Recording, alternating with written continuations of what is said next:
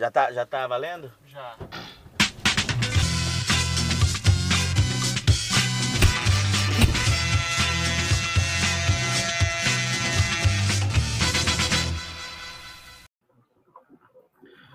Olá, sejam muito bem-vindos a mais um episódio do podcast Dois Toques, episódio 47. Hoje é dia 30 de setembro de 2020. Agora entramos naquela corrida eleitoral, naquele momento que os nervos ficam à flor da pele, né? E vamos conversar com ele, que já participou várias vezes aqui, vai participar mais uma vez, que é sempre importante, é sempre um aprendizado, né? O, agora, candidato, né? Porque toda vez que ele participou aqui foi pré-candidato, candidato a vereador Pedro Gama. Tudo bem, Pedro?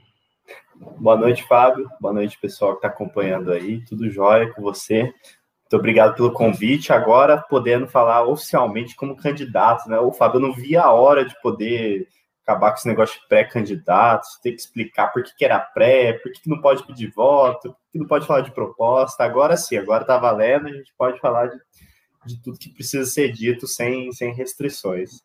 E agora eu posso fazer pergunta também, né? Porque antes agora, ali naquele, é, agora você pode me apertar, pode. Pô, é, para quem está acompanhando a gente pelo YouTube, não se esqueça de se inscrever no canal, que é sempre muito importante. Temos uma meta, estamos próximas dela. É, e pode enviar pergunta, fica à vontade, pode perguntar o que quiser para o Pedro, que agora o Pedro vai responder. Não que ele não tenha respondido antes, mas agora ele vai responder com, com mais propriedade, né? Porque quando é pré-candidato, né, Pedro, é só o lance da, daquilo que você vê, né? Na forma como você enxerga a cidade. Agora é um a mais, né? Sim, sim. Agora, oficialmente, como um, um candidato, que propostas tem, que projeto tem para a cidade, que pretende fazer caso eleito, isso, pode, isso tudo pode ser dito abertamente agora, sem problemas. Agora eu posso perguntar o que você vai fazer, correto? isso. Então tá, então vamos lá. Bom, é, e quem está acompanhando pelo podcast também, né? Não se esqueça aí pelos podcasts, que eu não sei quantos a gente tem aí, a gente tem todos. Participe com a gente, se inscreva, é, siga a gente aí. Bom, Pedro, para a gente começar, é, acho que é legal você se apresentar, então, agora oficialmente. Né? É legal você se apresentar para o pessoal te conhecer melhor. Isso, perfeito. Bom, meu nome é Pedro, na urna Pedro Gama, 43123, como o Fábio já disse, a gente também vira um número, né, nesse momento. Eu sou advogado, sou graduado em Direito pela USP, atualmente faço pós-graduação em Direito Constitucional Administrativo, tenho um curso complementar também pela Sociedade Brasileira de Direito Público, uma espécie de estágio acadêmico na área de Direito Público, voltado para a formação de lideranças jurídicas né, no, no mundo público. É, sou nascido e criado em Itajubá, passei um tempo fora no tempo de graduação, né, que eu fiz em São Paulo, na USP. Me formei, tirei minha OAB, voltei aqui para Itajubá.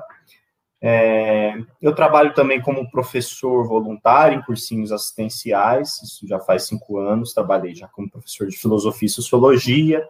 Atualmente estou com História do Brasil Fui presidente do Parlamento Jovem 2014, um programa da Câmara dos Deputados que acontece anualmente em Brasília.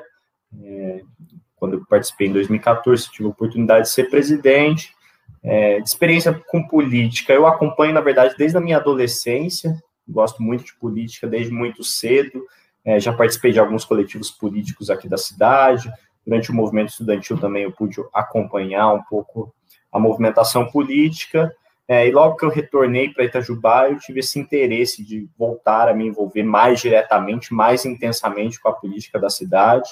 É, e eu senti aqui em Itajubá uma carência muito grande de debates mais fundamentados, de pessoas que estivessem dispostas a discutir efetivamente os problemas da cidade, a pensar em alternativas para esses problemas, né? A fugir daquela questão de uma política muito pessoalizada, muito baseada né, em ataque verbal, aquela violência de falar mal de fulano e falar da vida pessoal de ciclano, enquanto, na verdade, gente, o que importa na política é a gente discutir os problemas.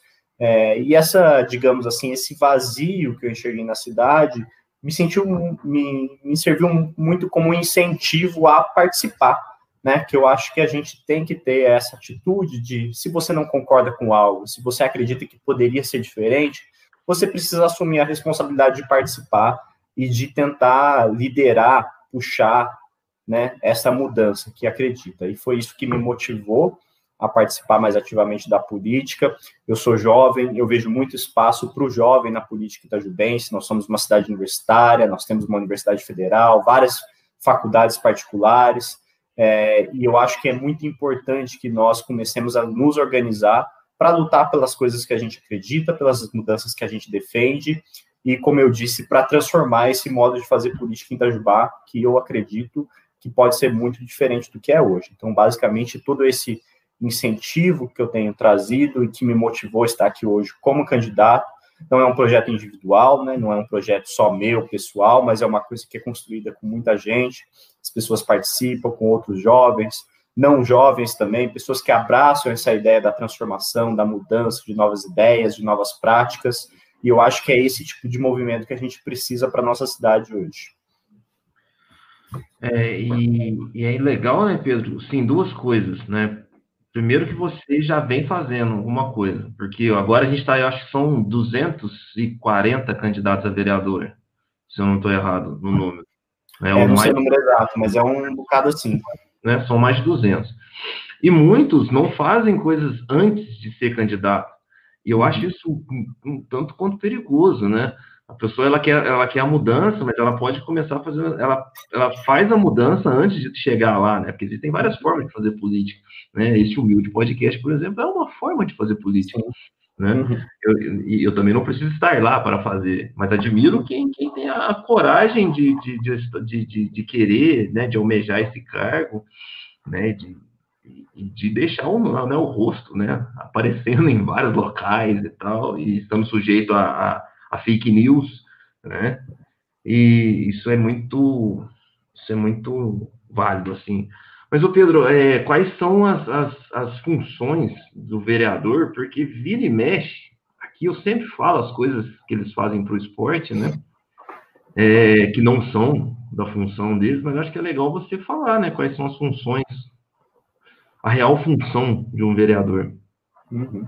Perfeito, Fábio. É, muito obrigado pela pergunta, aliás. Eu acho que é uma primeira pergunta muito importante que tem que ser feita a todos os candidatos, que é a pergunta que precede as promessas, né? Você sabe que você vai fazer, você sabe quais são as suas funções caso você eleito, caso você seja eleito, né? E isso nos livra de várias promessas falsas que nós vimos por aí em época de eleição, de candidatos prometendo aquilo, coisas que ele sequer pode fazer como vereador. Acho uma pergunta muito importante. E, bom, o vereador ele tem basicamente, assim, didaticamente falando, três funções, né? A função é, de legislar, fazer leis, o vereador é o grande responsável por votar as leis municipais, que aqui é importante destacar, leis municipais, leis de assunto local. O vereador não pode discutir assuntos de temática do Estado, o vereador não pode discutir temáticas nacionais, temáticas federais. Então, é o exemplo que eu sempre dou. Se você vê aí candidato prometendo que vai aumentar a pena de um crime aqui na nossa cidade, saiba que ele é um baita de um pilantra, porque isso não é função de vereador. O vereador discute lei municipal, leis que regulam questões da cidade, né, transporte urbano da cidade, limpeza urbana da cidade, eventuais questões ambientais é, muito próprias da cidade. Essas, essa é, é o âmbito de, de legislação que o vereador pode trabalhar. Segundo lugar, a função de fiscalizar o poder público, fiscalizar a prefeitura, acompanhar tudo que a prefeitura faz com o nosso dinheiro, com o dinheiro público. Acompanhar, perguntar, cobrar, estar em cima, apresentar para a população né, os trabalhos que o vereador encontrou no, na sua função de fiscalização, pressionar, encaminhar eventual denúncia para o Ministério Público, para o Tribunal de Contas. O vereador tem essa função essencial de estar perto do Poder Executivo. Estar perto não significa estar perto para derrubá-lo ou para abaixar a cabeça para tudo. Estar perto significa você estar acompanhando para verificar se as ações da prefeitura, do Poder Executivo, estão sendo efetivamente em prol da população. Esse é o papel fiscalizador da Câmara Municipal, que é um papel muito importante, porque pensem bem, a Câmara Municipal é o principal contraponto à prefeitura. Se você não tem uma Câmara, se você não tem vereadores fiscalizando, é como se a prefeitura tivesse em suas mãos o poder para fazer o que quiser com o nosso dinheiro. E é isso que não pode acontecer. Quem vai estar lá lutando para que seu dinheiro, dinheiro público, seja bem investido, seja convertido em melhorias para a população, é o vereador. Terceiro lugar, a função de representar a população. Né? O vereador nada mais é do que um, um elo de ligação entre o poder público, os, né, os governantes e o povo. Então, o vereador ele tem que ouvir a população, tem que ouvir as demandas. É óbvio que nem toda demanda o vereador é quem vai resolver. Existem demandas que a população traz que é, depende da prefeitura, depende do secretário de obras, né, depende do secretário do meio ambiente, mas o vereador ele tem a obrigação de ouvir e levar essas demandas. E levar não significa só fazer uma indicação e deixar lá parado, não. É levar, cobrar, ficar em cima, esclarecer para a população: olha, isso funciona desse jeito, isso funciona daquele outro jeito. Ah, legal, você tem uma indicação, vou levar para a Secretaria de Obras, mas mais do que isso, a gente vai organizar uma manifestação, a gente vai organizar um ato político, a gente vai conversar com as associações de bairros para ver como que a sua solicitação pode ser atendida lá na prefeitura. Então, é essa a função do vereador de estar perto do povo, de estar né, é, funcionando como esse intermédio do povo com o poder público, que é essa ideia de representação, que também é muito importante. São basicamente essas três as grandes funções é, de um vereador. E são essas três funções que a gente tem que discutir. A gente não tem que discutir se o vereador ele tem que tampar a calçada de rua, porque não é ele quem faz isso. A gente não tem que discutir se o vereador ele tem que doar cestas básicas em época de eleição e pedido de troca de apoio, porque não é função do vereador fazer isso, na verdade isso é um crime eleitoral punido pela lei. A gente não tem que discutir se é função do vereador fazer promessa de colocar dinheiro num clubinho de futebol ou então num projeto social que alguém tenha, porque isso também não é função do vereador. Ele pode muito bem colocar o dinheiro do seu bolso, mas o dinheiro público não é o vereador que vai decidir se vai ser investido no seu projeto ou não. Ele pode levar a demanda do seu projeto para o poder público, para a prefeitura, pensar em alguma lei que possa ser favorável ao seu projeto, mas ele não pode prometer colocar dinheiro no seu projeto. Então, né, esse panorama que a gente tem que ficar muito atento nesse momento, porque as promessas falsas vão surgir, a gente sabe disso, né, Fábio? Com certeza. Aí a gente vem para nossa realidade, a gente vem para Itajubá. Depois de tudo isso que você falou, a gente foi encaixar essas, esse, todo, todo esse contexto da função do vereador e a gente traz para cá, a gente sente uma dificuldade muito grande. Primeiro, a falta de representatividade, né? a falta de fiscalização, principalmente por aqueles que agora viraram uma certa oposição aí bem fajuta, né? Mas acabam, é, eles viraram oposição, mas todos apoiaram o atual prefeito aí, na grande maioria apoiou o atual prefeito, e fica uma situação onde a gente se afasta, né? A gente perde o interesse pela política, porque a gente olha o, o contexto de uma forma geral, olha os 17 que estão lá, aí fala assim, pô, tudo igual, tudo a mesma coisa, vai, ó, ele tá falando Xia, ó, mais um que tá falando. Aí eu te pergunto, vou fazer uma pergunta difícil, porque você fez uma pergunta difícil para mim na sua live, então eu que fazer uma pergunta difícil para você. Por que, antes da gente entrar nas propostas, né? Por que, que eu devo acreditar que agora vai ser diferente? Eu acho que a gente sempre tem que acreditar, né, que algo vai ser diferente, porque as mudanças elas estão acontecendo. Ainda que lentamente, pode ser que as mudanças não estão acontecendo do jeito que a gente queria, mas elas estão acontecendo. Se a gente pega para analisar, assim, os últimos anos da história política brasileira, a gente vê um, um, um, movimento de mudança. Pode ser que você não concorde, pode ser que você ache negativo ou positivo, mas você tem movimento. E se você tem movimento, é porque você tem espaço para que surjam lideranças que guiem esse movimento para os ideais que você acredita. Em Itajubá, hoje, a gente vê um clima de insatisfação muito grande que nós não vimos quatro anos atrás, por exemplo. E assim, o que vai decidir se esse clima vai ser convertido para qual caminho é justamente as lideranças que vão se propor a surgir e a guiar esses movimentos. Eu vejo em Itajubá muita gente competente, muita gente boa, né? Muita gente disposta a fazer a diferença. E isso não é só na política, na política também. Na política em Itajubá tem muita gente boa. Na sociedade civil tem muita gente boa. No movimento cultural tem muita gente bacana. No esporte tem muita gente é, disposta a realmente suar a camiseta para fazer alguma coisa diferente. O que a gente precisa fazer? Existem muitas pessoas insatisfeitas, revoltadas, que querem. É, o, o Fábio, a quantidade de pessoas que eu ouvi nesse meio termo que chega em mim e fala assim: Pedro, eu quero fazer alguma coisa diferente, mas eu não sei o que, que eu posso fazer. Então, assim, existe um clima, esse clima está borbulhando. O que a gente precisa fazer, que vai definir se esse clima ele vai ser realmente convertido em algo positivo ou não, é se a gente vai conseguir conectar essas insatisfações, se a gente vai conseguir conectar essas pessoas boas, pessoas competentes, em torno de um projeto. Eu acho que é isso que falta. Falta em Itajubá conexão. A gente tem muita gente boa solta, que não se conectam, que não se conversam, que não sentam numa mesa, dialogam e falam: o que, que a gente vai fazer agora? Como que a gente pode se organizar para fazer algo diferente? Isso, essa falta de conexão, ela se dá por vários motivos. E um, em boa parte, porque é de interesse do próprio poder público que as pessoas estejam desconectadas, né? Então, se você pega Itajubá hoje, por exemplo, associação de bairros, quantas funcionam? Pouquíssimas. Conselhos municipais, quantos funcionam? Pouquíssimos. Movimentos culturais, quantos efetivamente estão articulados? Pouquíssimos. Isso é muito interessante para o status quo, para como está. Então, o que a gente precisa é justamente nesse e esse movimento, é o que eu disse, não é um movimento individual, são lideranças que vão surgindo e que vão puxando. Então, é, é exatamente por isso que eu acredito na mudança. Eu vejo muita gente nova, boa, surgindo, que está disposta a fazer esse trabalho. Eu me insiro nesse meio, eu me considero nesse meio. É, eu acho que eu tenho algo a acrescentar para minha cidade e para mim seria muito confortável continuar na minha vida. Eu sou advogado, tenho minha carreira aqui, estou começando minha carreira aqui no, no, no, sul de Minas. Seria muito confortável para mim continuar apenas da minha carreira.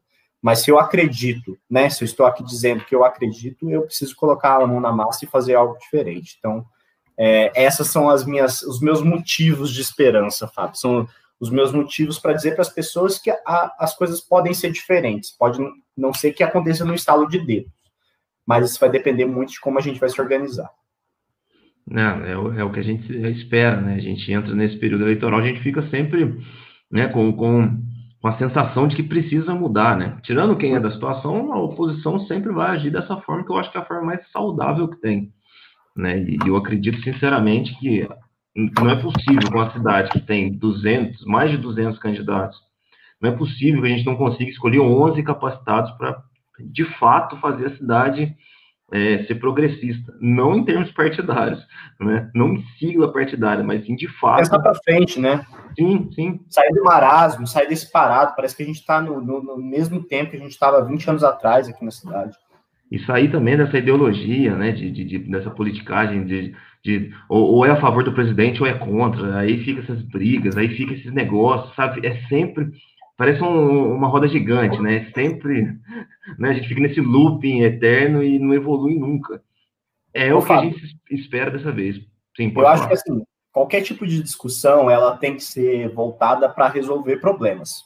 Se uma discussão ela não é voltada para resolver um problema específico, ela é vazia.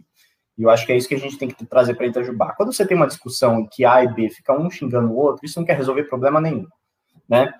É, quando você tem uma discussão entre partido A e B que fica um xingando o outro, isso não quer resolver problema nenhum. Não estou dizendo que os dois lados estejam errados, pode ser, inclusive, que tenha um lado certo da história, mas não se resolve os problemas. O que a gente precisa é mudar essa lógica gente precisa chegar e discutir, putz, saúde pública em Itajubá está complicado, beleza, vamos discutir o quê? Hum, pronto-socorro da Santa Casa, legal, o que aconteceu, qual a situação hoje, como a gente pode resolver. É a partir, de, é a partir daí que, que a gente começa a, a construir um, uma política que ela esteja mais próxima da população, senão a gente fica em debate abstrato. As pessoas, Sim. as pessoas, não é que as pessoas são despolitizadas, mas as pessoas, elas estão preocupadas em como você vai resolver o problema dela. Isso é, é. é, isso é a população em geral, e isso é política, né? A gente que tem mania de, às vezes, ficar muito naquela bolha abstrata, ideológica, acadêmica, de achar que tem que conceituar tudo, e esquece do básico, é resolver o problema. A pessoa quer ter uma saúde pública de qualidade, a pessoa quer que o filho dela tenha acesso a uma creche de qualidade, a pessoa quer ter um emprego, né?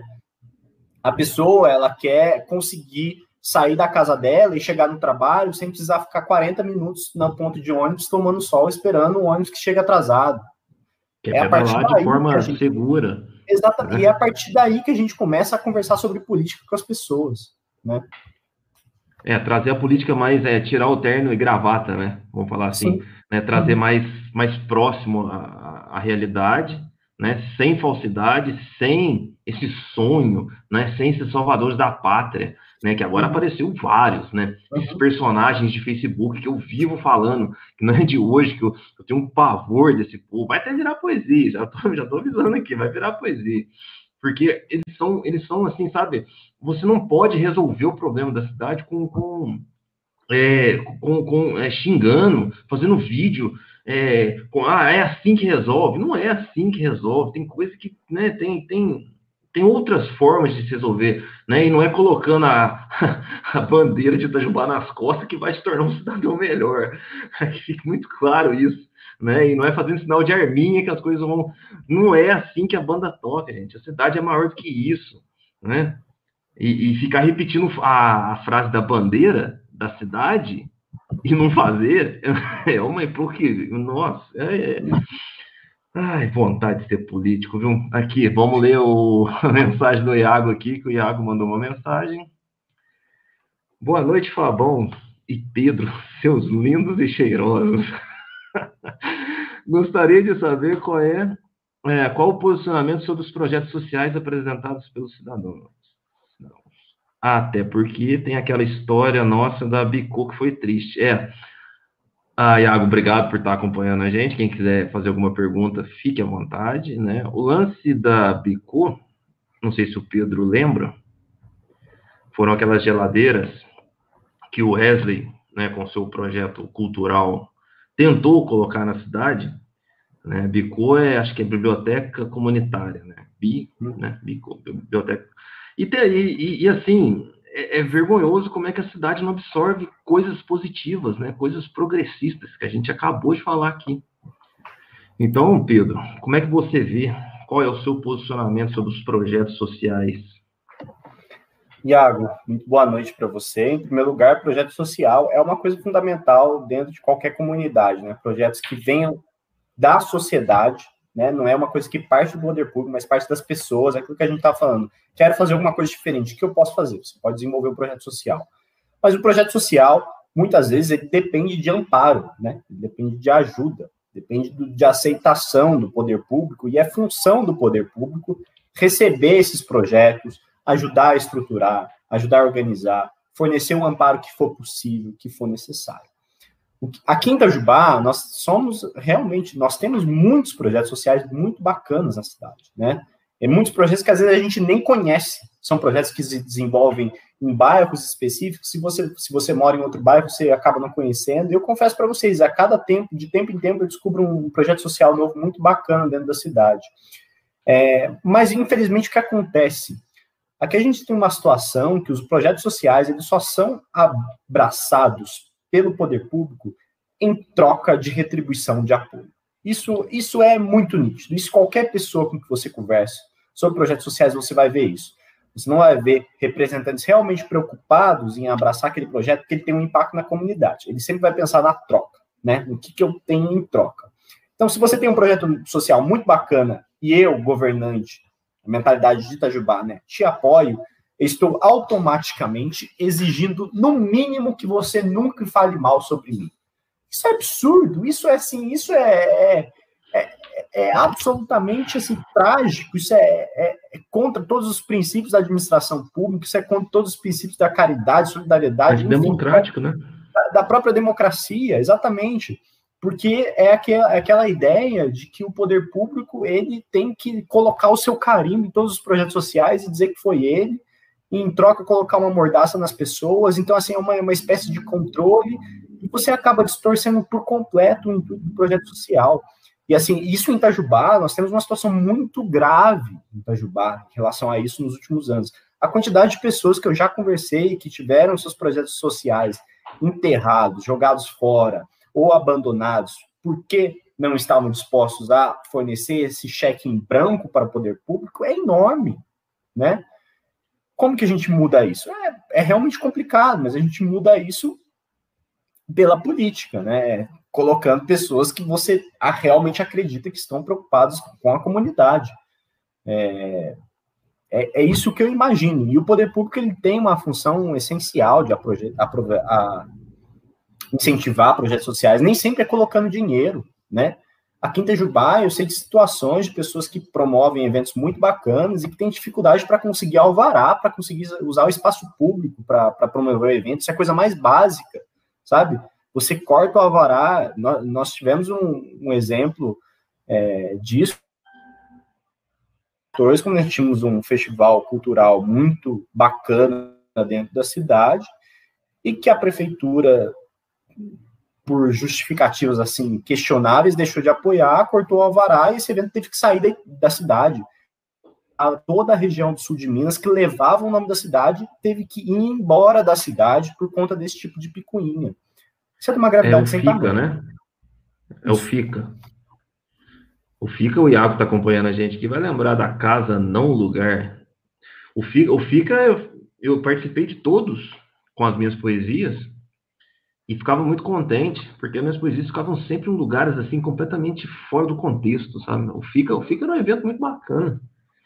Minhas poesias nunca ficavam assim naquele padrão de poesia, sabe? Naquela coisa quadradinha. Era sempre o, a última, por exemplo, que eu participei foi no, no, numa fazenda, num, sítio, sabe? Era luz de neon que tinha nas poesias, num lugar escuro, assim. Eu achei fantástico assim, a forma como eles conseguem agregar elementos. O Fica realmente é fantástico. É, você disse com relação à mordaça, né, e a falta de, de, de, reconhecimento mesmo. Por exemplo, tem um evento tradicional na cidade chamado Copa da Juventus de futsal, que começou em 2008. Né? 2000, não, falar. mentira. 2000, nossa, me perdi agora. Começou em 2008, é verdade, 2008. Que, você já ouviu falar, né? Já, já participou, por sinal. É, é, e a, essa, essa competição. Goleiro, mesmo, goleiro, melhor goleiro do, da, da competição. Melhor goleiro, né? É bom, é bom que tem a foto nossa junto, que eles param de ficar enchendo o saco achando que é. Ah, Fábio, né? Tá lá, faz 12 anos isso. Pedro era uma criança.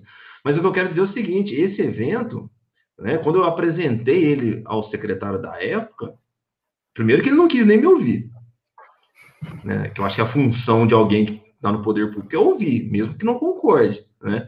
Não me ouviu, não quis saber, não autorizou a gente a fazer assim na, no Tigrão, que era o local onde a gente ia fazer, a gente teve que mudar de local, por isso que foi no Clube da Juventus, que foi ótimo, agradeço imensamente, imensamente até o dia que eles resolveram patrocinar, é, é, homenagear o Arruda, que aí acabou com a Copa da Juventus, perdeu todo, todo o crédito que tinha, perdeu.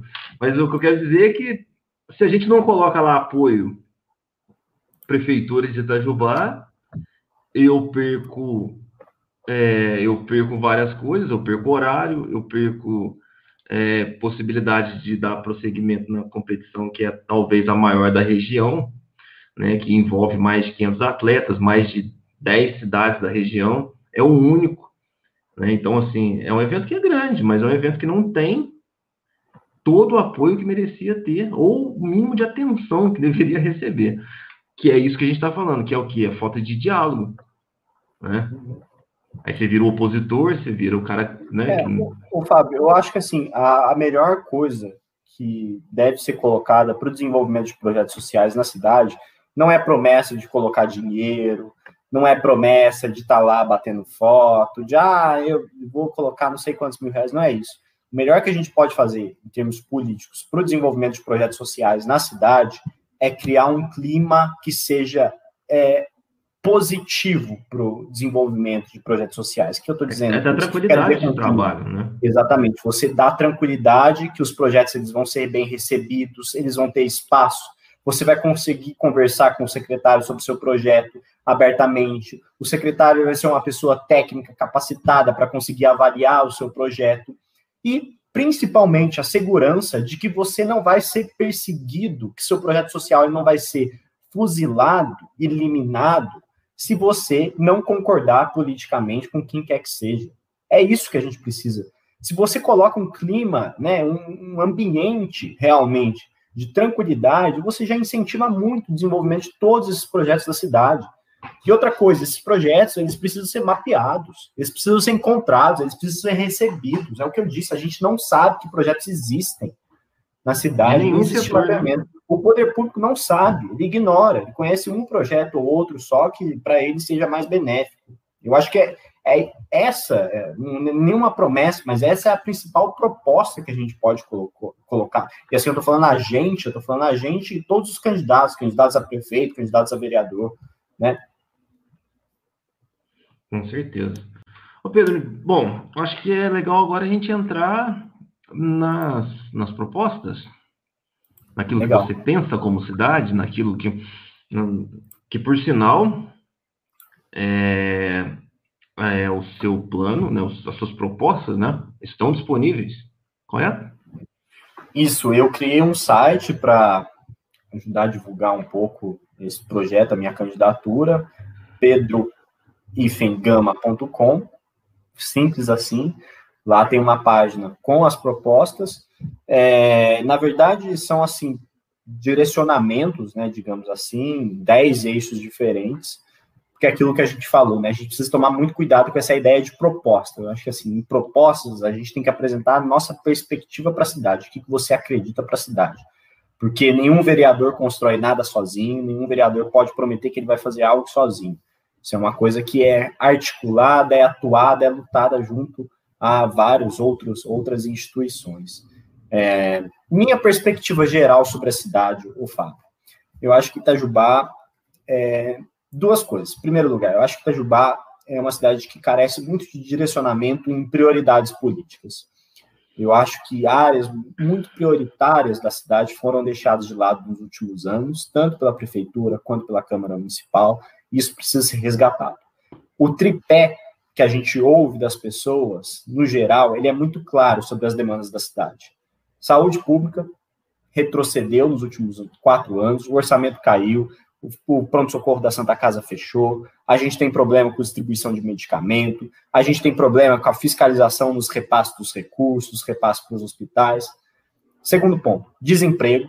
A cidade perdeu o emprego adoidado, isso é número, isso é dado, quem quiser eu tenho, eu mostro, está lá justificado, com fonte e tudo mais. Não foi, não foi resultado de crise nacional, não foi resultado de crise do Estado, como a gente está acostumado a falar porque as cidades vizinhas não perderam emprego como Itajubá. Eu tenho um levantamento de dados que eu fiz no começo do ano, que eu peguei oito cidades do sul de Minas, não vou lembrar todas de cor. Mas lá você pega, Santa Rita gerou emprego, Pouso Alegre gerou emprego, Varginha gerou emprego, Alfena gerou emprego, Poste Caldas, não sei se eu já falei. Enquanto isso, quem perdeu o emprego não foi pouco nesses tempos? Duas cidades que eu identifiquei, Três Corações e Itajubá. Itajubá perdeu mais, emprego que Três Corações. Então, isso, isso é dado, isso é fato, e a gente precisa pensar em alternativas para a cidade voltar a gerar emprego. Isso passa por uma série de questões, passa por agricultura, isso passa né, pelo ambiente estável, econômico na cidade, isso passa pelo pequeno empreendedor, isso passa pelos comerciantes da cidade, isso passa por uma série de questões. Segundo, terceiro ponto, mobilidade urbana. Mobilidade urbana em Itajubá é um caos. E isso você percebe conversando com qualquer pessoa que não mora no centro da cidade. Qualquer pessoa que demanda utilizar transporte público, o ônibus da Valônia para se locomover na cidade. Qualquer pessoa que, como você, Fábio, depende do uso da bicicleta para chegar na, na, região central. A gente sabe que mobilidade urbana, Itajubá nunca foi prioridade, tanto é que a prefeitura, no ano passado, renovou o contrato de concessão da Valônia por mais 15 anos, sem sequer discutir isso com a população. Acho que esses são os tripés de prioridades que nós temos em Itajubá hoje. Eu posso fazer promessa que eu vou trazer empresa, que eu vou acabar com o contrato da Valônia e tudo mais? Não posso, porque isso não é nem competência do vereador. Mas o vereador necessariamente vai estar, tem que estar preocupado, estudar as leis municipais para entender o que ele pode propor e, principalmente, ter uma atuação fiscalizadora mais intensa em relação a tudo isso. Porque todos os problemas que nós vimos nesses últimos anos, que são consequências das decisões da prefeitura, passaram em branco na Câmara Municipal. Passaram pelo, né, pelo, foram ratificadas pela Câmara Municipal. Então esse é o primeiro ponto. Segundo ponto, além da questão das prioridades, é que eu acho que Itajubá tem que sair do marasmo. Itajubá tem que pensar diferente. A gente tem que tem que pensar soluções diferentes. A gente tem que sair do mesmo. A gente tem que trazer ideias novas. Ideias novas é, de, de, políticas públicas que a gente pode construir com base em exemplos de outras cidades. E nisso a gente pode falar de várias coisas. É, coleta seletiva, plano municipal da juventude, plano municipal de mobilidade urbana, ter maior diálogo com as faculdades, com o movimento estudantil, com a universidade da cidade. Eu sempre gosto de falar muito isso, porque isso é uma coisa que me choca muito, o fato da Unifei ter várias extensões que discutem urbanismo, que discutem plano municipal de meio ambiente, discutem mobilidade urbana, e absolutamente nada disso ser aproveitado na gestão pública municipal, porque aqui a gente está sempre acostumado a fazer as coisas do mesmo jeito. A gente não tem ninguém que pense diferente, que busque levar isso para as pessoas, né? Fazer esse diálogo com as pessoas, incentivar as pessoas a pressionar essa mudança por ideias novas. Eu acho que esses são os desafios assim que me guiam, é isso que, que é, baseia a, a minha candidatura. Eu acrescentaria aqui ainda um terceiro ponto, Fábio, que é aquilo que a gente está falando de representatividade. O vereador ele tem que estar tá em constante comunicação, em contato com as pessoas, né? É, novamente vou insistir, não adianta, o exercício da fiscalização do vereador vai muito além de você fazer um ofício para o prefeito, vai muito além de você fazer uma indicação para o prefeito você precisa atuar ajudando a sociedade a se organizar para cobrar essa mudança. Porque um ofício ele pode ser ignorado. Uma indicação Como foi, né? Como vem acontecendo, né? Como vem acontecendo. Sim, é, exatamente. Secretários, né? De, de, E as pessoas nem ficam sabendo, as pessoas têm que ficar sabendo. Se você está lá fiscalizando, chega, comunica essas pessoas, dá um jeito de explicar para as pessoas qualquer situação. As pessoas precisam aprender a se organizar. Eu acho que o vereador ele tem um papel único dentro da cidade, que é esse papel de liderar, organizar as pessoas para pressionar por mudanças, né? É, é, dialogar com as associações de bairros, conselhos municipais e tudo mais. Ele tem que estar atuante. Porque não adianta só ofício, só formalidade, não muda a realidade de ninguém. Que muda a realidade das pessoas é organização social, as pessoas se organizarem. O vereador ele tem uma, uma, uma função primordial em relação a isso.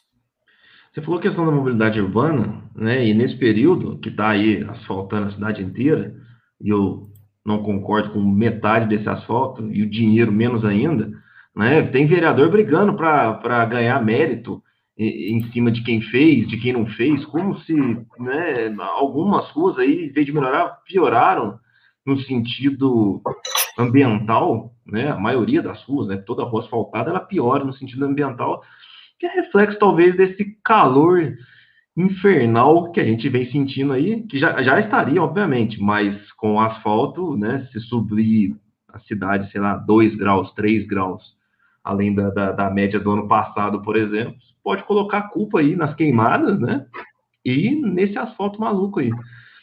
É, a questão da mobilidade, Pedro, é um problema hoje. Você considera que é hoje talvez o maior problema que a cidade enfrenta? Eu não considero o maior problema, mas um dos maiores com certeza é. Na verdade, as coisas estão todas muito interligadas, né, Fábio? É difícil a gente fazer essa delimitação, porque quando a gente fala em mobilidade, automaticamente na minha cabeça vem questão do meio ambiente. São questões né, extremamente relacionadas. A gente tem é. um, um, uma cidade pensada de uma maneira muito prejudicial ao meio ambiente, que é uma cidade pensada para carros, né? A gente não tem plano cicloviário, a gente não tem qualquer tipo de incentivo à utilização de bicicleta, a gente não tem nenhum tipo de programa educacional para a cidade. É, a quantidade de pessoas que reclamam que se sentem inseguras para andar de bicicleta em Itajubá, não apenas por conta da falta de estrutura, mas por conta da falta de educação, não falta de educação no sentido de grosseria, mas de falta de conhecimento dos motoristas, dos pedestres, sobre questões básicas de lei de trânsito.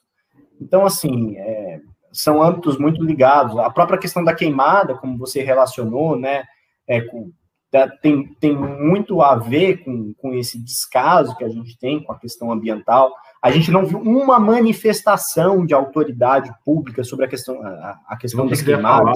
Sobre isso, é surreal. O, seu, o, ofício né, que você enviou, Sim.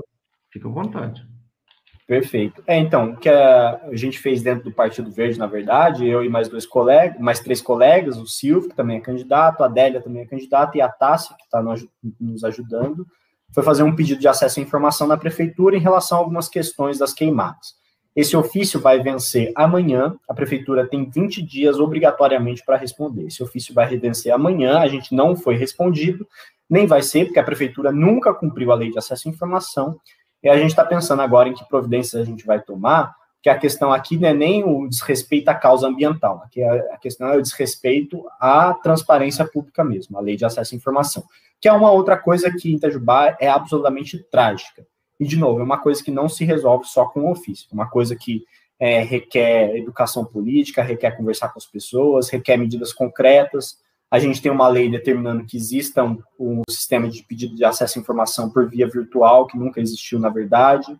Isso nunca foi judicializado, isso nunca foi levado a sério. Então, isso é um, é um dos pontos que eu tenho pensado bastante, inclusive enquanto advogado, inclusive dentro da estrutura da OAB, o que eu posso fazer para melhorar isso. Muito bom. E precisa mesmo. Se for de mobilidade urbana, eu lembrei que os ônibus da zona rural, por exemplo, foram cortados.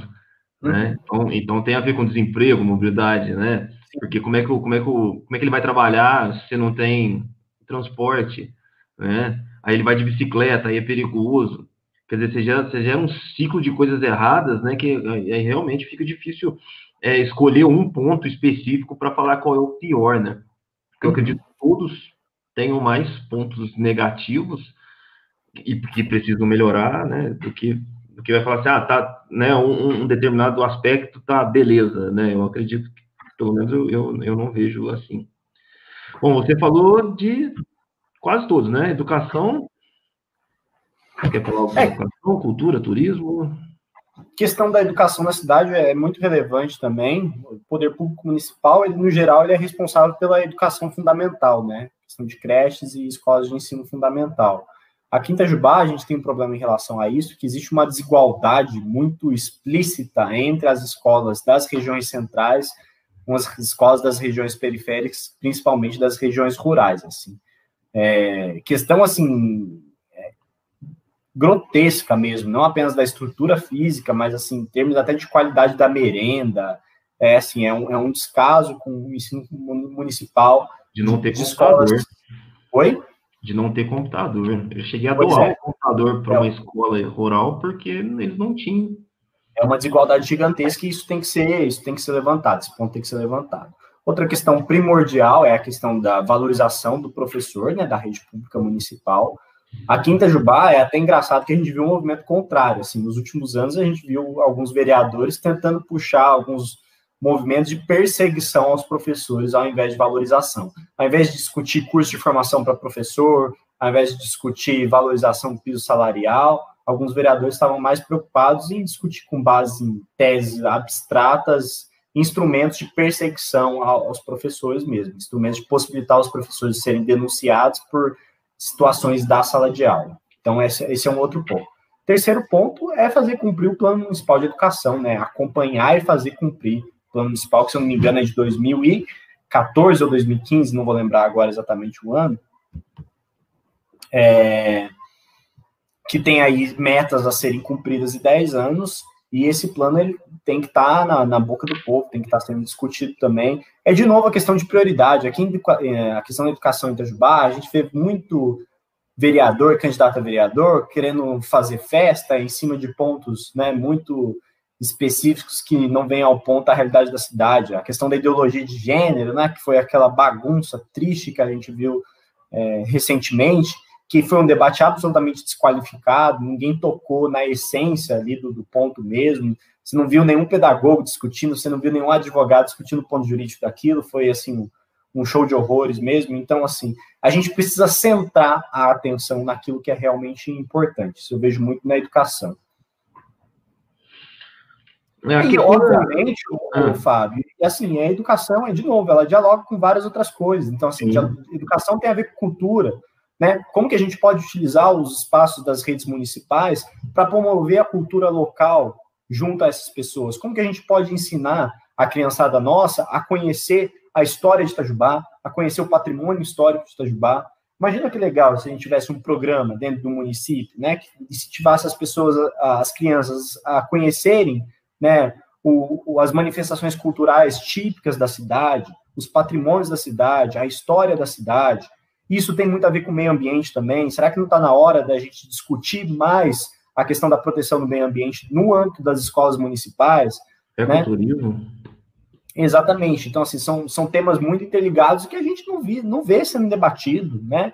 Assim, eu não vejo problema nenhum em um vereador, um candidato a vereador, debater temas, mesmo que ele não tenha o poder de executar, mas trazer esses debates à tona. Eu acho que isso a gente tem que fazer também, né? não, não fazer promessas. Eu não posso prometer aqui para vocês, por exemplo, que eu vou aumentar o salário dos professores da rede municipal, porque eu não, um vereador não tem competência, não tem poder para isso. Mas eu posso colocar esse tema em discussão, eu posso me reunir com os professores e falar: olha, a gente tem que se organizar para fazer isso, isso, isso, aquilo. Infelizmente, Itajubá nem isso existe. Os vereadores, os candidatos não, não colocam esses temas em discussão. Isso que a gente precisa mudar. É, coloca comida para pombo, né? Coloca coisas sem o menor, a menor necessidade. Bom, aí tem a questão, a questão da cultura, você falou, né? Turismo. Sim. Cultura é outra questão que, né? Nossa, aqui tem, tem papo, a gente pode ficar aqui uma hora falando só sobre a questão da cultura. Secretaria de Cultura em Itajubá, nos últimos oito anos, se tornou uma pasta de eventos, né? Quase uma empresa de formatura, sabe? Essas sim, empresas de formatura sim. que ficam o ano inteiro dedicado a fazer uma festa. É isso que nossa Secretaria de Cultura ficou. Você não fez mapeamento, não foi feito mapeamento de artistas de direito, agora que estão correndo atrás para fazer um cadastramento dos artistas da cidade com muita pressão e apoio do movimento cultural da cidade, que agora felizmente voltou a se organizar com a vinda dos recursos da Lei Aldir Blanc. A gente está tendo um movimento de, de é, né, reascensão da cultura na cidade, isso tem sido muito bacana. A gente não vê valorização do artista local, são eventos que sempre trazem shows de fora, e a gente não vê os vereadores colocando isso em pauta a gente não vê, e aqui é, isso é uma coisa que o vereador pode fazer, discussão sobre regulamentação de artista de rua, discussão sobre regulamentação do grafite, isso alguns municípios já têm feito, né? Fazer uma lei regulamentando a arte do grafite na cidade, como que a gente pode utilizar isso para acabar com aquela visão muitas vezes pejorativa de que grafite, né, é coisa de malandragem, é coisa, né, é coisa errada. Coisa grafite é Exatamente. Então vamos regulamentar isso, vamos fazer isso de uma maneira inteligente, que respeite o meio ambiente, o patrimônio público e privado. É, então, assim, cultura é outra coisa que a gente está parado e Itajubá tem muito que avançar, porque a gente tem um, um, setor cultural muito efervescente aqui na cidade. E talento aqui não falta. É não falta. impressionante. E é impressionante como é que ele não é. é também vai colocar. É. Ô, Fábio, olha, só pra você ter noção, umas coisas que me revolta Plano Municipal de Cultura em Itajubá foi feito em 2015. 2015. Metas até 2025. Esse plano ele nunca foi tirado da gaveta. Nunca foi tirado da gaveta. Foi lá, foi criado, foi criado o Fundo Municipal de Cultura em Itajubá. Isso nunca voltou a debate. A prefeitura, a secretaria de cultura nunca teve interesse de tocar isso para frente e a gente eu, eu particularmente nunca vi um vereador tocando nesse assunto, levantando esse assunto. Isso é gravíssimo. O plano municipal de cultura é, é um ganho gigantesco que o município teve, e aí você vai lá, constrói um instrumento e não usa, né? É. E não adianta é exatamente, você constrói uma ferramenta, mas não usa. Você vai constrói a ferramenta e guarda na gaveta, é. só para falar que fez, então, né? E a gente tem o teatro, por exemplo, que não é para todo mundo. Né? O teatro, o teatro nosso, ele não é feito. Os artistas de rua, por exemplo, hum, talvez nunca vão entrar lá para se apresentar. O Teatro é. Municipal de Itajubá é maravilhoso, foi uma conquista gigantesca da, da, da, primeira gestão. Mas não adianta nada você ter a estrutura e ela não ser utilizada. O teatro tem que ser de todos, tem que ser em ambiente aberto, tem que colocar peças de teatro, dança de hip hop, tudo, de tudo quanto é bairro, e levar as pessoas, movimentar. Ele tem um potencial de movimentar a cidade gigantesco. É. Bom, aí a gente entra no meio ambiente. Você já falou algumas coisas, ficou faltando alguma, além de, de cobrar e essa questão do, das queimadas e tal. Itajubá tem uma placa, só antes para você, Itajubá tem uma placa na entrada da cidade que diz que é a cidade que mais, é, como é que é, mais respeita o meio ambiente. Ah, é? é? A fonte é eles mesmo. Se olhar bem pequenininho, está escrito lá que é eles mesmo. Fonte. Questão, questão do, do, do, meio ambiente, assim, eu acho que a gente tem um, uma legislação, né, que, que já, já dá conta do recado, questão da queimada mesmo, a gente tem uma legislação antiga, não vou lembrar o ano, 2004, mas é uma coisa antiga já, que prevê a proibição de queimadas, aplicação de multa, de competência da prefeitura, é uma questão de fazer a lei valer também, mas eu acho que aqui a gente pode pensar em várias coisas diferentes, né, questão do incentivo da bicicleta tem relação com, com o meio ambiente, questão dos resíduos, resíduos sólidos na cidade, isso é uma outra política que está parada. Se você conversa com qualquer catador da cidade, com a associação de catadores, você vê que a parceria com a prefeitura é muito fraca, ela não funciona. E assim, São resíduos que poderiam estar né, tá sendo reutilizados, alimentando a economia local dos catadores que dependem disso para viver, e ao mesmo tempo incentivando uma pauta ambiental, criando uma conscientização nas pessoas. Vocês, inclusive, ouvir na rádio uma professora da Unifei que tem um projeto que tem feito esse trabalho de conscientização. Acho que o poder público tem que abraçar isso, questão, é, questão das queimadas, questão de mapeamento da, das belezas da região de Itajubá, né?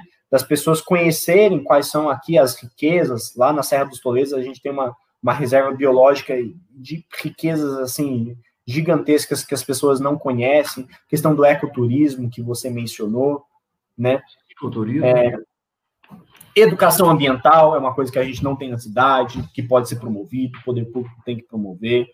Então, assim, é um plano municipal do meio ambiente, eu acho que já está na hora da gente fazer o nosso, eu sei que Pouso Alegre está fazendo o seu, com a ajuda de um núcleo da Unifei, então, eu, assim, que sirva de exemplo para a gente criar vergonha na cara e fazer o nosso também, para gerar esse tipo de discussão na cidade, né? Plantar as discussões. Que acontece em Itajubá, muitas vezes, é que a gente tem que superar esse primeiro obstáculo, que é colocar a pauta em discussão, né? A gente tem que dar um, um passo, muitas vezes, a gente dar um passo atrás, antes de sair construindo a política pública de, de cara, a gente tem que dar um passo atrás e falar assim, vamos colocar isso em discussão e vamos trazer a população para discutir com a gente, o meio ambiente, através da elaboração de um plano municipal do meio ambiente, seria um, um grande pontapé inicial nesse sentido. Sim, muito bom. Aí depois a gente passa. A gente está chegando já nos 10 minutos, mas dá tempo de falar de todos esses, da participação social, né? Transparência. Uhum. E o item 9 aí, que a gente vai gastar um tempo a mais, com certeza. Sobre o que, que, eu falo, então, Fábio? Sobre transparência pública, participação social. Participação social é, é, outra coisa. E isso, esse ponto exclusivo da participação social é um ponto que cada vereador individualmente tem muito poder, tem muita competência. E, assim, competência no sentido de poder, pode fazer e tem que fazer. Porque cada vereador é responsável por manter o seu gabinete aberto, dialogando com as pessoas, conversando nos bairros e tudo mais dentro das minhas propostas, algo que eu coloco muito claro, que é realmente uma coisa que eu tenho muito interesse em desenvolver, é a ideia de gabinete itinerante. Isso é uma coisa que já tem sido utilizada em alguns mandatos. Qual é a ideia do gabinete itinerante? O gabinete itinerante é você pegar o gabinete do seu mandato e levar ele para os lugares. Não é as pessoas virem até você. Você vai até essas pessoas. Você faz um calendário em que você distribui periodicamente os bairros e que você vai levar semanalmente, 15, 15 dias, enfim, que seja a estrutura do seu gabinete para o bairro. Uma tenda, uma cadeira, o que quer que seja. E lá você vai estar disposto a dialogar com a comunidade. É isso. É fazer com que a pessoa não precise vir até o seu gabinete. Você vai até o bairro. E isso, ô Fábio, isso é uma coisa que assim, a Câmara Municipal pode fazer como um todo. E eu sei que a Câmara Municipal de Itajubá implantou por um tempo curto a ideia de reuniões é, itinerantes, as reuniões das câmaras eventualmente aconteciam em alguns bairros, não funcionou porque o vereador não estava lá no bairro com o intuito de ouvir as pessoas, de fazer educação política, ele estava lá com o intuito de aparecer e tirar foto. Isso é muito claro, isso se você conversar com qualquer pessoa que participou de uma dessas reuniões, ela vai dizer isso. Então, é, o intuito do gabinete itinerante é não apenas aproximar o mandato para as pessoas, mas promover educação política, Acho que é isso que falta. Quando você leva seu gabinete para um bairro, você se prontifica, enquanto vereador, a conversar, a ouvir as pessoas, e não apenas a ouvir, mas dar a sua resposta, dar o seu feedback, isso você gera educação política, você incentiva as pessoas a participarem. Assim, a gente não pode ter medo disso. Ah, mas aí você vai lá, a pessoa vai pedir coisas que não é função do vereador. Vou lá no bairro, a pessoa vai ficar reclamando que eu tenho que calçar a rua dela e não é função do vereador fazer isso. Ok, deixa ela pedir e explica para ela. Conversa com ela, fala com ela. Olha, isso o vereador não pode fazer, mas a gente pode ir na Secretaria de Obras. Nossa, que tal a gente fazer um abaixo assinado aqui no bairro? Ah, vamos trazer a associação de bairros para dialogar junto. Então, gera esse tipo de conversa, gera esse tipo de engajamento, ajuda as pessoas a se organizarem. Então, esse ponto da participação social é muito importante, porque cada vereador tem muito poder para fazer individualmente. E óbvio que outras mudanças estruturais também devem ser feitas, né? A questão de você ajudar as associações de bairros a se reorganizarem, você ajudar os conselhos municipais a se reorganizarem, incentivar, né, a prefeitura, atuar junto à prefeitura para que os conselhos eles realmente funcionem. Então, assim, é, é um trabalho muito amplo e essencial. É isso, a gente precisa politizar a cidade. Politizar não no sentido de, de partido, não no sentido, né, no sentido de fazer as pessoas terem interesse e vontade de discutir política. É, e esse lance do, do, do, do gabinete itinerário, né, tem um, tem um candidato no Rio que leva um caixote e uma caixa de som. Um caixote e uma caixa de som. É o Chico Alencar, eu sou muito fã dele, sinal vai ser candidato a vereador lá no Rio, torço muito por ele. Mas é, é né, não precisa levar uma, uma, uma estrutura, um show pirotécnico, né? Tem que levar o mínimo que você precisa, até para facilitar o seu transporte, né? E, e torço para que, que isso aconteça, Pedro, principalmente se o candidato for de bicicleta nos bairros. Uhum. Porque aqui eu penso bicicleta e, e é assim que a, que, a, que a banda toca. Bom, é, transparência? A transparência é outra coisa que, nossa, Itajubá é dureza, né? É o que eu disse, assim, a legislação de Itajubá, ela já até... Ex... A legislação não é nem de Itajubá, é a legislação federal, que tem várias obrigações em relação à transparência e que Itajubá, deliberadamente, a prefeitura nos últimos anos descumpre, assim.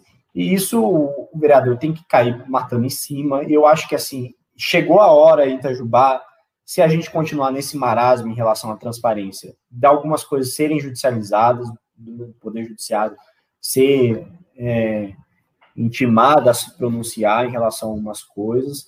E o mais importante, aquilo que a gente falou, a atuação do vereador, ela não tem que ser protocolar, não tem que ser formal, ela tem que ser uma cobrança efetiva, dialogada com as pessoas. As pessoas têm que saber o que o vereador está fazendo, né? E o, o vereador tem que mostrar para as pessoas o que ele está cobrando. Não adianta eu fazer um ofício é, pedindo uma informação sobre alguma situação em relação à Valônia, se eu não chegar para as pessoas e falar, olha, pessoas, está acontecendo isso, estou fazendo isso, eu acho que a gente tem que pressionar e mobilizar as pessoas. Isso também é transparência. E transparência também é educar as pessoas em relação a essa ideia de publicidade. As pessoas em Itajubá, elas precisam, né, e isso depende do apoio do poder público, depende do, dos vereadores, depende de todos nós que queremos falar sobre política, a gente tem que deixar muito claro que transparência é um dever e um direito de nós, cidadãos. Eu acho que assim, o ponto de mudança ele vai começar quando as pessoas começarem a incorporar isso dentro delas. Acho que é esse um outro avanço importante. Uma coisa que eu coloco como proposta, eventualmente, é que o vereador ele tem um relatório de feedback para as pessoas sobre né, a, a, o que, que, ele encontrou no seu exercício de fiscalização. Não é um relatório formal nem nada, mas que assim que ele tem uma resposta. Olha, eu fiz isso, isso, isso, isso obtive resposta, isso não obtive, o que, que a gente pode fazer? Tem que ser dialogado com as pessoas. É isso que eu penso em linhas gerais. Muito bom. Aqui, agora a gente vai entrar na área de esporte e lazer. Aí sim, não que os outros pontos não sejam importantes, obviamente que são, porque a gente pertence a uma cidade. E isso tem gente que não tem essa noção, né? A gente pertence a uma cidade. Então, tudo que está acontecendo, talvez não vá afetar diretamente, mas afeta de alguma forma. Né? Tudo isso aí que está de errado. E a gente tem aqui perguntas, né? E, Vamos lá. Que eu aprendi com a Celinha, né? Que a gente tem que ler todas as perguntas. Sim, por favor. Porque essa é a função. Ah, boa noite, Fábio. Muito bom esse bate-papo. Pedro Gama, para mim, é o candidato mais bem preparado para a Câmara aqui em nossa cidade. Cara, o tio, o tio é um dos, um dos, dos melhores professores de educação física que tem na cidade. O tio, quando alguém me pergunta assim, quem, quem deveria ser o, o, secretário de esporte, eu falo, eu falo tio, porque ele, ele é fera. O tio, um dos caras assim que que faz a gente acreditar que a profissão está dando certo. Não só o tio, como tantos outros, né? Mas esse também, que é outro amigo. Se quiser agradecer o tio, fique, fique Vou, vou, eu respondo tudo de uma vez, vamos lá. Beleza. É, o Guilherme Mereu também é outro da área, no, da, da, área da educação física, também um, um, um, excelente profissional, que vai chegar lá também, viu? Porque o rapaz é, o rapaz é, esse é, esse é treta, das boas. Esse é dos nossos. Pedro, com relação à saúde, hoje sabemos que a atividade física orientada é fator primordial na prevenção de doenças cardiovasculares e outras comorbidades. Como você vê essa, situação no município? Perfeito. Então, deixa eu agradecer ao Ricardo pelas palavras, pela confiança. Fico muito feliz em ouvir isso. Espero que a gente possa caminhar junto em torno dessas mudanças que a gente defende conjuntamente. Obrigado mesmo, Ricardo. É, e aproveitando aqui a pergunta do Guilherme e aproveitando também a presença do Ricardo, eu acho que a gente pode é, é, utilizar essa pergunta para começar a falar sobre esporte e lazer, né? Eu acho que o primeiro passo que precisa ser colocado em Itajubá é a gente ampliar a discussão sobre esporte e lazer para além de modalidade esportiva, para além de fazer uma competição, para além de organizar um time de futsal, futebol. A gente precisa entender, compreender a questão do esporte, do lazer, como uma política pública transversal, que, como o Guilherme colocou de uma maneira muito clara e muito inteligente, esporte e lazer é saúde, é saúde pública, é prevenção. E sendo saúde pública, sendo prevenção, esporte e lazer tem que ser para criança, tem que ser para adolescente, tem que ser para adulto, para idoso, para pessoa com deficiência, para pessoas de distintos ritmos físicos, digamos assim, utilizando a palavra de quem é um leigo na área da educação física. É... Mas esse é o primeiro ponto, a gente ampliar esse tipo de, de compreensão do que é esporte de lazer e a partir desta nova compreensão, a gente efetivamente construir políticas públicas que promovam esporte e lazer, sair dessa visão viciada que esporte e lazer é só futsal, é só organizar campeonato. É também organizar campeonato, é também futsal. Mas esporte e lazer é aquela pracinha ou aquele campinho de futebol mal cuidado lá do Jardim das Colinas, que nunca é aproveitado, e que as crianças jogam bola sem qualquer estrutura, mas você é, fornecer algum tipo de estrutura para que esse campinho ele se torne um, um ambiente de prática esportiva, de prevenção à saúde, de lazer, de qualidade de vida para toda a comunidade. Muitas vezes isso é fácil de acontecer, muitas vezes isso depende de você colocar um profissional, um profissional de educação física lá, determinados horários, para organizar, como o Guilherme colocou, e para orientar né, a prática de atividade física. Né? É, muitas vezes é necessário a gente falar que esporte e lazer não é só você pegar o parque municipal e encher de quadra de tênis, encher de campo sintético com gramas aí em valores absurdos. Né? É também fazer isso, mas é levar esta prática para outros lugares. É a gente aproveitar todos Itajubá tem uma quantidade boa de espaços. Eu acho que assim a, a, questão dos espaços não é um problema dentro da cidade. A gente tem uma quantidade boa de espaços para a prática de atividade física. A questão é como a gente aproveitar isso e colocar isso como um problema de política pública, né, Fábio? Você sabe muito melhor do que eu é, em relação a isso. Uma outra coisa que eu acho que a gente pode começar a pensar aqui em Itajubá, como a gente pode começar a utilizar outros espaços públicos de maneira inteligente para promover esporte e lazer.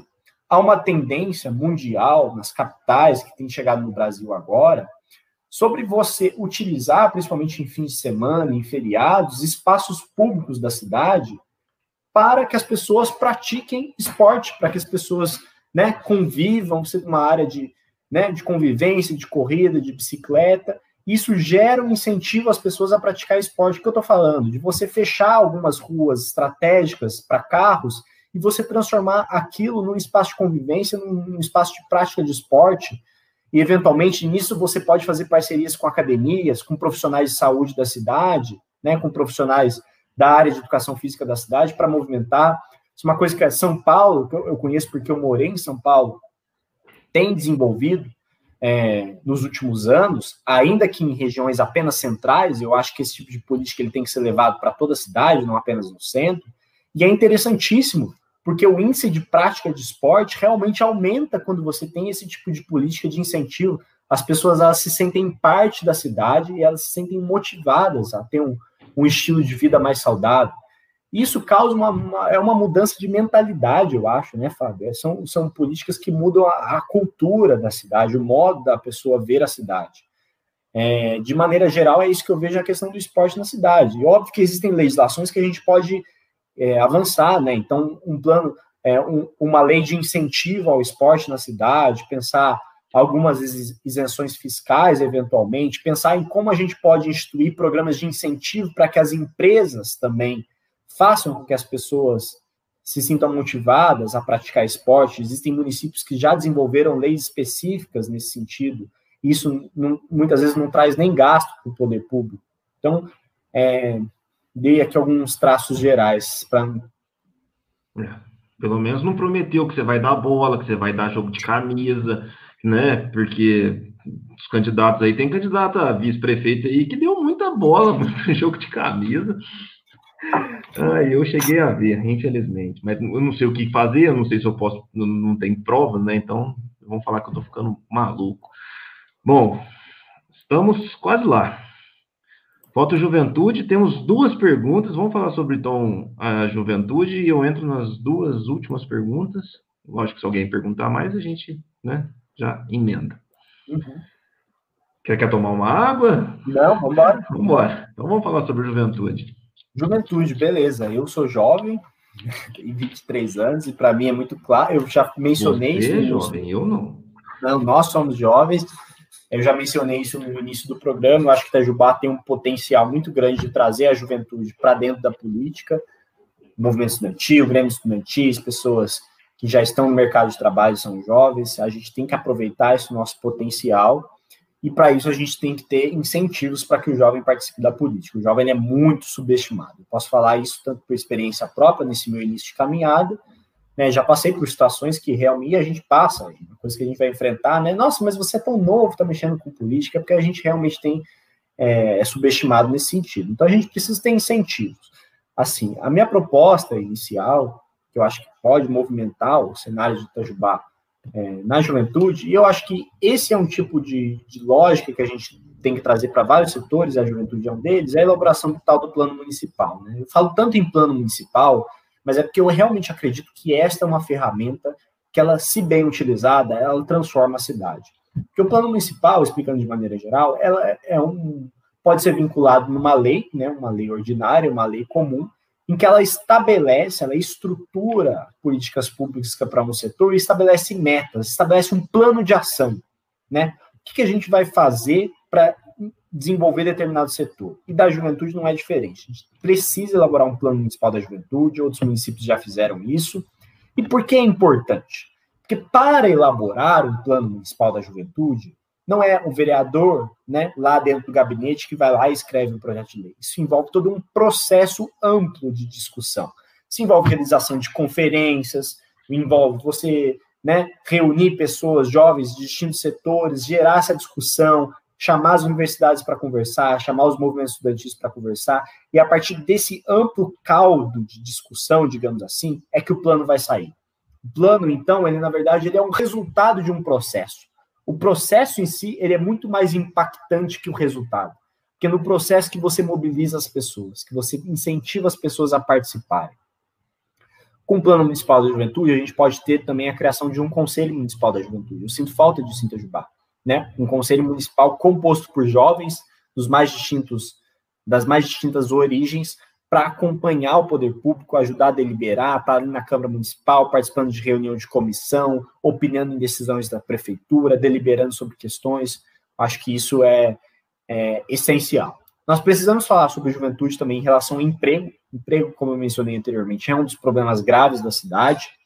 E nós precisamos pensar alguma forma, algum programa de incentivo a colocar o jovem no seu primeiro emprego que o emprego atinge a todos, mas ele atinge em especial o jovem que não tem experiência e que está tentando entrar no mercado. Então a gente tem que pensar no programa, e existem cidades que já desenvolveram isso. Se não me engano, Ribeirão Preto tem um exemplo muito positivo nisso, de é, incentivos às empresas a contratarem o jovem em seu primeiro emprego. Isso pode ser também dialogado com o sistema S, né, SESC, SESI e afins, no sentido de qualificação da mão de obra jovem, é, existem uma série de providências que podem ser tomadas em relação a isso.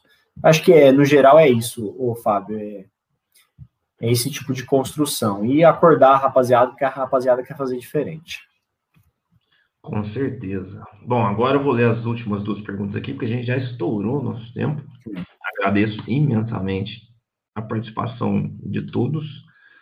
É, bom, ah, você não vai acreditar quem, quem mandou pergunta. Quem mandou pergunta? Ele, é.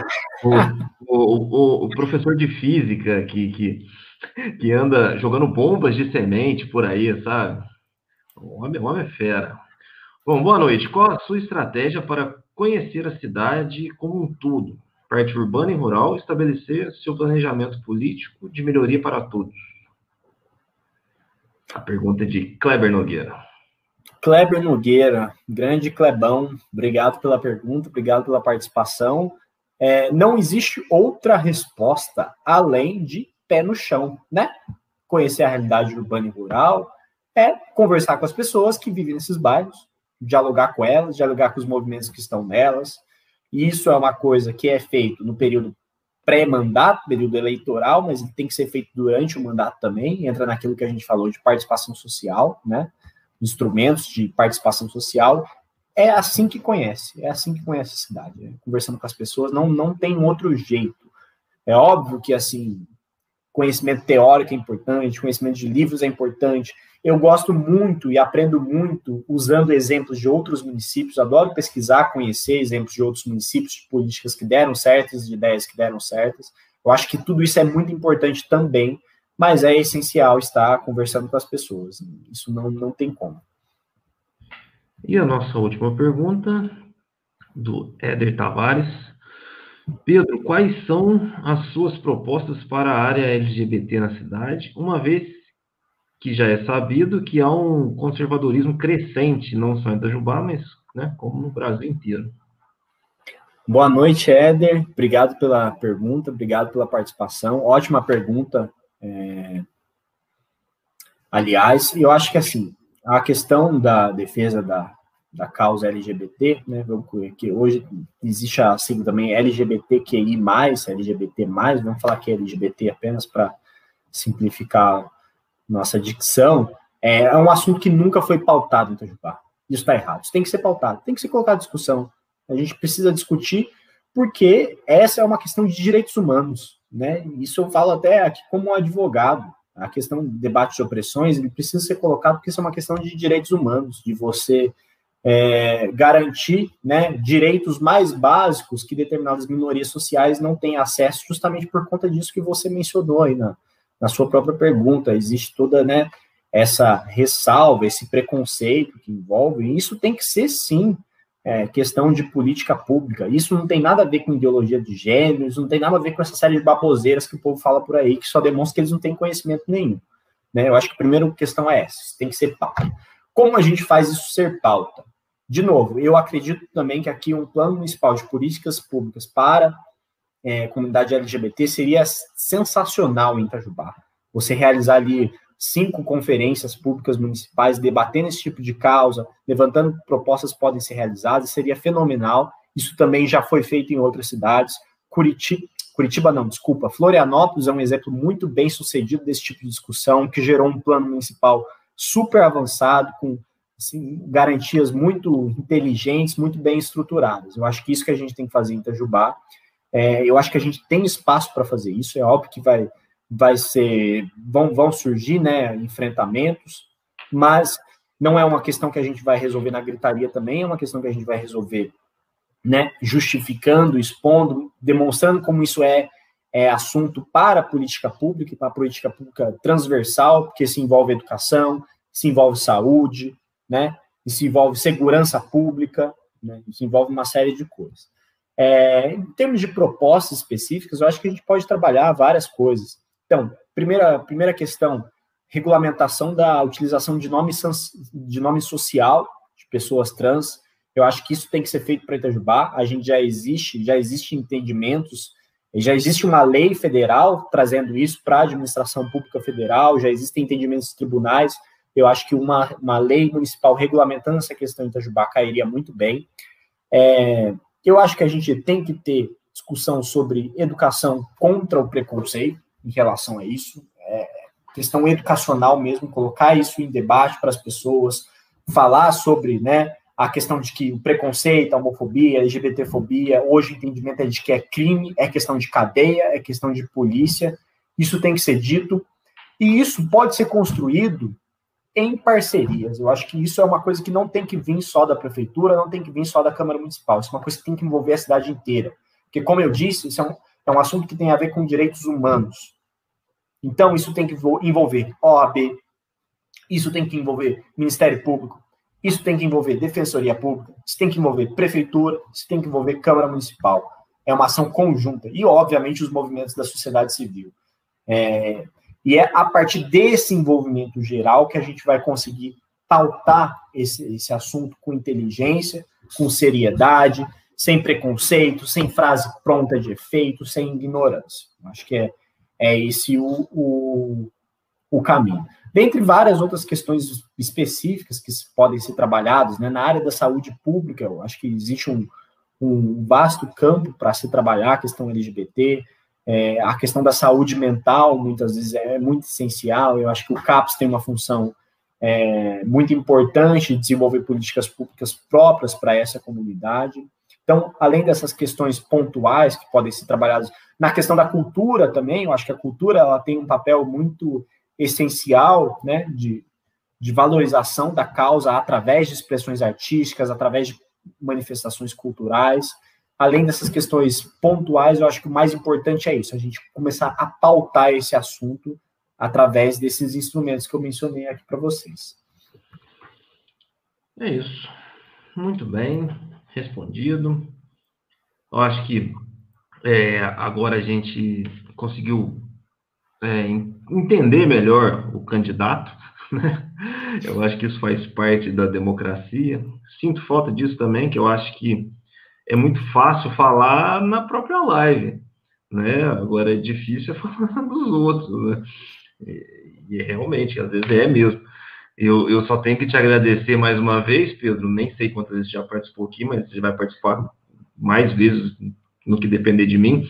E para a turma do Mimimi ou do Mumumu, que não, ai, mas só chama o Pedro. Ué, você quer participar? Manda mensagem, participa. Não, não tem nenhum problema. Aqui, eu gostaria muito de conversar com certas pessoas, porque eu tenho certeza que não, né, que não vai querer. Mas até porque só, só vai apresentar a proposta. Eu não vou. Eu tô, eu tô light, gente. Eu só acho que a gente tem que andar no caminho certo. É só isso. Pedro, muito, mais uma vez, muito obrigado. A gente vai se ver em breve, alguma live da vida aí, né? E, e é isso. Eu que agradeço, Fábio, a oportunidade de novamente falar. É sempre muito bom participar aqui da sua live, sempre conversas muito construtivas. É óbvio que o espaço de tempo acaba sendo muito pequeno até, né, para a gente falar de tantos temas, mas fica aí um aperitivo também, né, pessoal que quiser acompanhar, por favor, convidado, vai ser uma honra conversar com vocês, vocês acompanhem minhas coisas, meu site, minhas redes sociais, que a gente pode discutir com maior profundidade todos esses temas que foram mencionados hoje. E vamos em frente, né, peço o apoio de todos vocês, você que gostou da, dos meus projetos, peço seu apoio, que você venha acompanhar, é, que você venha compor é, essa candidatura, que ela quer abraçar as pessoas realmente, quer abraçar todo tipo de apoio, todo tipo de, de, de esperança que a gente tem para uma cidade melhor. Esse é o meu recado final. É isso. E para fazer, para a gente encerrar aqui, cinco perguntas que você você que está nos acompanhando aí em casa, não o Pedro, coitado. Ah, tá. Para, para o Pedro também. Já vinha bomba, bomba para terminar o programa. Mas quando, quando um político chegar para fazer alguma coisa, pergunta, faz cinco perguntas para ele. O que, quanto, como, quando e por quê? Se ele responder essas cinco, segue, segue em frente. Se não fizer, se não responder nenhuma dessas cinco aí, né, repense. E aproveitando a oportunidade da audiência, né? Tem que fazer um merchan, já está à venda o meu livro, tá? Tem que fazer um merchan, um livro, um poeta juvense, coitado, um rapaz, um rapaz simpático, um livro ah, mais barato do que muitos livros aí, tá, tá um preço. Mais barato pacote de arroz, né? Mas pior que tá mesmo. só não vai não, matar a fome. Isso, isso não coloca em questão a qualidade, né? É só mais um incentivo para as pessoas, por favor. Mata a fome, mata a fome de conhecimento, mas não vai Exatamente. matar a fome. Mas é isso. Muito obrigado a todos e a gente se vê em breve. Valeu. Valeu.